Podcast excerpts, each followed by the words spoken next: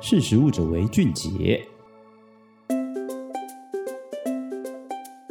听众朋友，大家好，我是食力媒体的采访编辑张雨平。上个星期，在九月十一号呢，识食物者为俊杰的 Podcast 节目有一集哦，叫做《食直击》，嘉义的东石蚵仔产量下滑，有不孝业者以越南科来混产地。这集节目，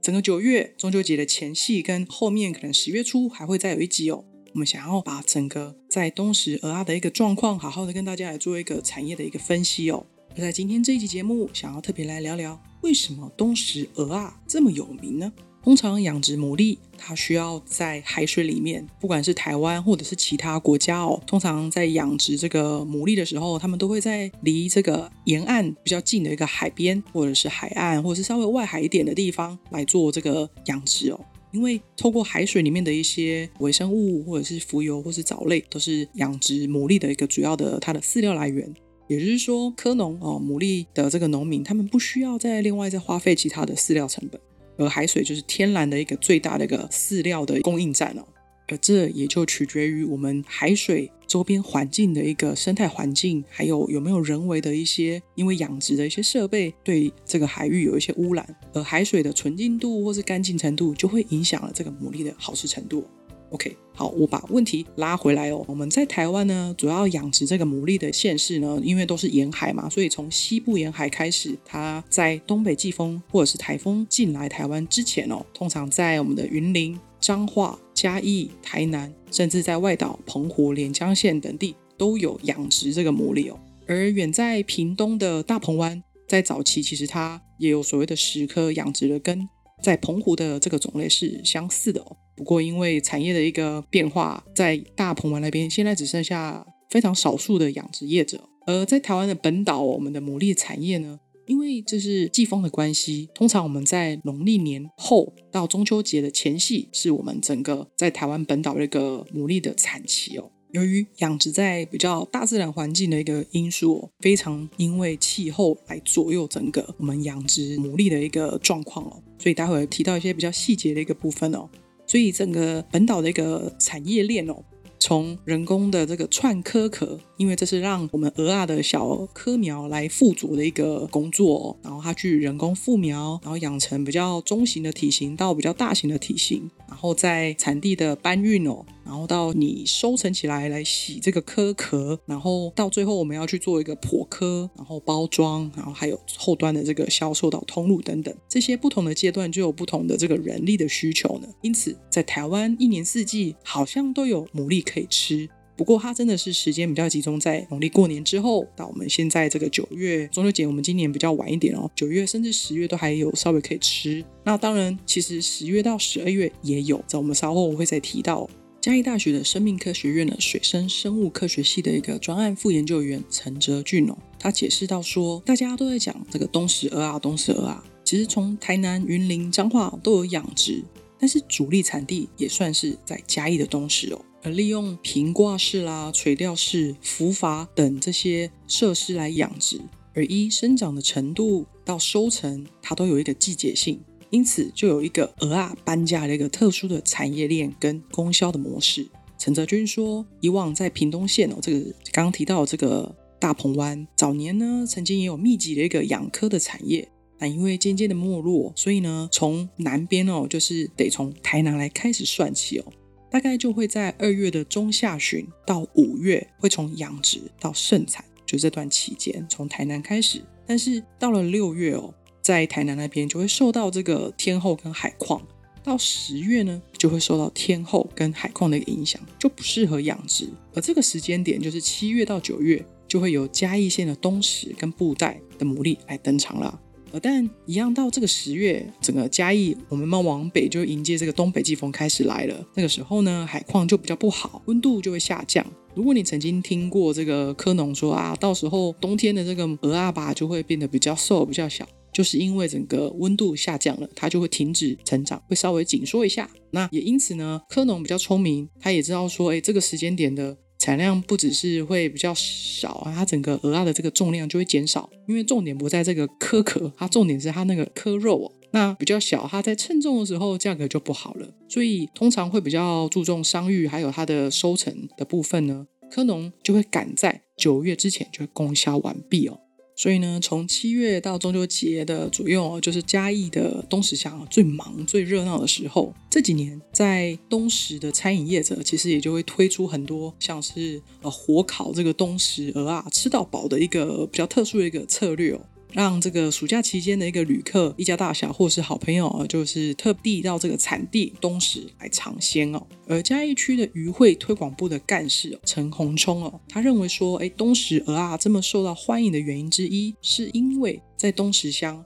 养殖牡蛎的海域周边，它还没有许多这个大型科技的工厂来哦，还有它的排放水哦，因此呢，它的水质就造成了这个。风味还有它肉质的一个些微的差异哦，而在东石哦，在地的这个自产自销的科农非常自豪，就是因为他们有一个优良的水域的环境，加上许多盘商啦，还有整个剖蚵壳的这个业者，其实集中在这个东石，因此也就会吸引到外地的这个科农，从台南啊、云林啊、彰化等等这个地方专程运送这个鹅啊收成的鹅啊来到东石来处理跟贩售。大家也知道，我们的台湾已经慢慢在进入超高龄的社会了，大概会是二零二五年。不过在渔村哦，在农村其实都已经是老化的社会，所以在这个人力的需求上面，当然以东石以往就有这样子这个产业链的特殊性哦，所以也会吸引其他的科农会专程送过来到东石来处理哦，这样子就让这个东石啊成为优质牡蛎的品牌印象。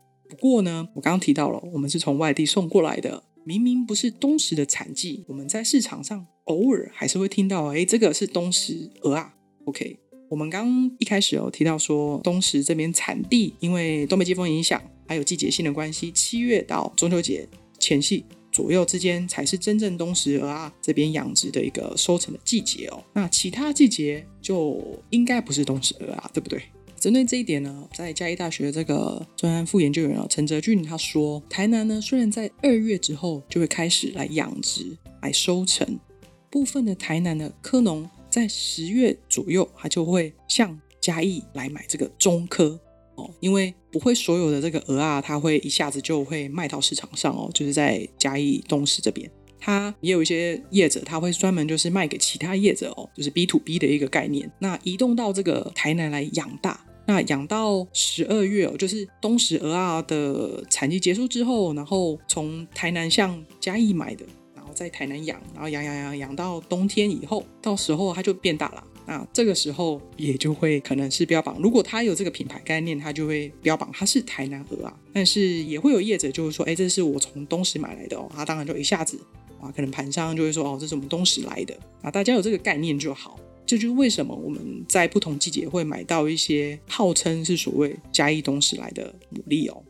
那这其实也就牵扯到说，哎，大家小型的科农他自己如果说他坚持他是，比如说嘉义布袋的布袋鹅啊，台南的台南鹅啊，或是云林的，他如果愿意这么样子去号称，那当然就是取决于消费者愿不愿意接受，然后他卖的程度好不好。其实从去年哦到今年，不只是访问了在嘉义的这个科农哦，连在云林哦，我也曾经访问过一个比较有代表性的一个科农，他叫做丁建家。他说哦，牡蛎呢其实是滤食性的一个生物，它仰赖的就是海水的这个藻类啊、有机质啊，那它本身就不需要喂食，也不需要负担这个饲料的成本。除了设施的维护跟绑好固定之外，牡蛎本身对海水没有污染，而且它有固碳的效果。丁建家说：“哦，因为台湾我们特殊的气候影响了在养殖牡蛎的这个蚵仔的一个育成，那海水会渐渐的往秋冬就会越来越冷，所以呢，在台湾沿岸这个北方的县市，它就会慢慢的迁往南方来贩售来养殖。像是在台南哦，因为地方特殊性，其实本身在地方的一个法规还有一些规范哦，它必须在十月开始才能在外海来放置这个蚵架。”也就是说，在这个整个七月到九月是嘉义的这个主要收成时间点，因为季风，因为台风哦，特别在可能在台南这个外海的地方，很容易就会把他们的设施给吹散。除了农民会有一些损失，对于整个海域环境其实也是相当不好，因为飘出去了就会收不回来。那在海水里面就会有很多的一些人工的这些污染。那在云林的台西呢，他们就会有专门在供应这种人工复苗的一些业者。它会卖到嘉义来养成比较中型体型的鹅啊，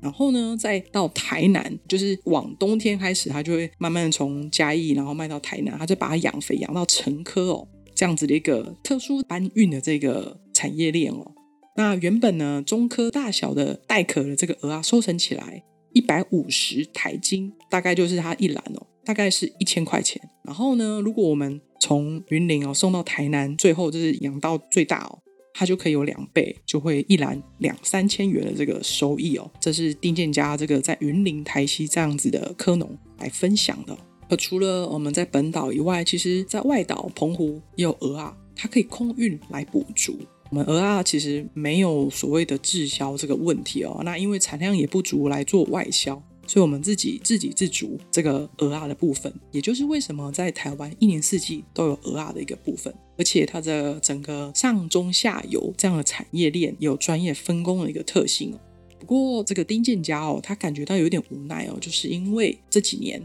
牡蛎整个产业哦演变成呢，就是盘商来随意定价。产生这个利润的落差，这部分我们从一些台湾的一些纪实的纪录片或者是新闻，我也听到其他的科农这样跟我表示，他们是怎么去称重的，就是用一个比较传统的手持式的这种秤，而不是那种电子秤来看有多重。那这样的数字其实不是非常的精准哦。那这样子呢，利益就有落差。就是在称重的这个盘商自己来定价，他可能会去依据他对于这个整个产季的一个状况，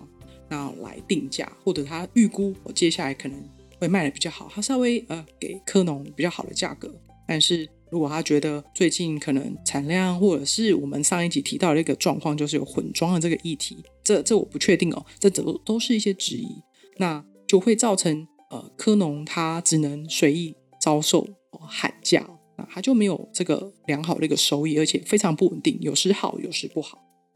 那现在再加上已经没有年轻的科农来愿意来接手了，我相信应该还是有比较年轻的科农，但是比较少，而且我发现的是比较中壮年哦，稍微往亚高龄的这个年纪的状况。那再加上上一辈的老人家哦，因为收益啊，还有影响。然后人力也不足，大家就会看到这个产业好像没有什么前景，就会想要放弃。而蚵棚、蚵架，其实对于丁建家而言，他认为这是很重要的人工鱼礁，对于生态跟海岸线都会有一些影响。好，到了节目最后呢，我稍微做一个总结哦。因为台湾受到气候的影响，就是东北季风、台风也好，还有海水温度会随着这些季风的温度会有一些变化，所以呢，为什么我们在台湾吃到的这个鹅啊，通常不会像是在呃我们买到进口这个牡蛎这么大颗，主要就是因为养成的时间来不及应付这整个季风的这个影响哦，不是不好吃，只是体型比较小而已。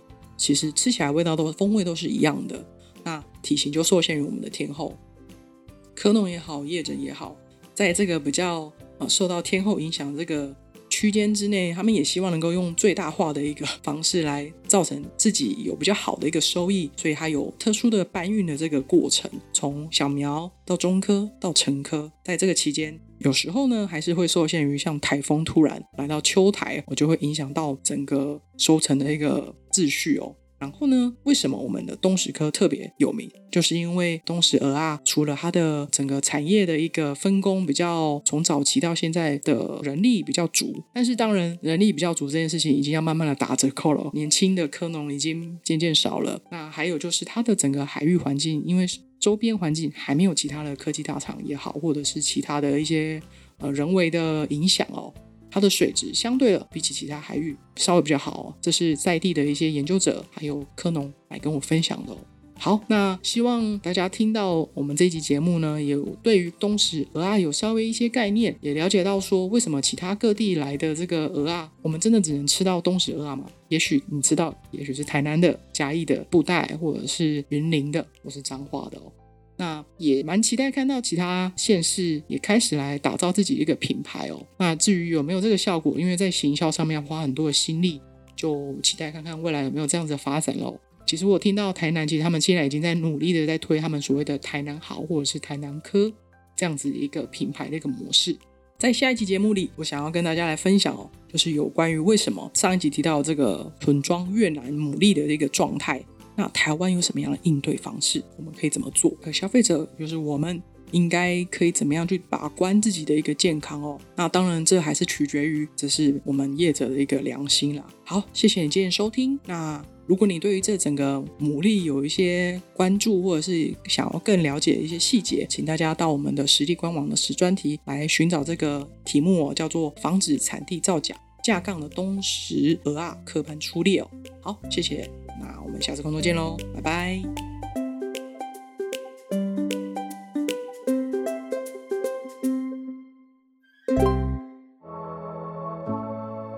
识食物者为俊杰。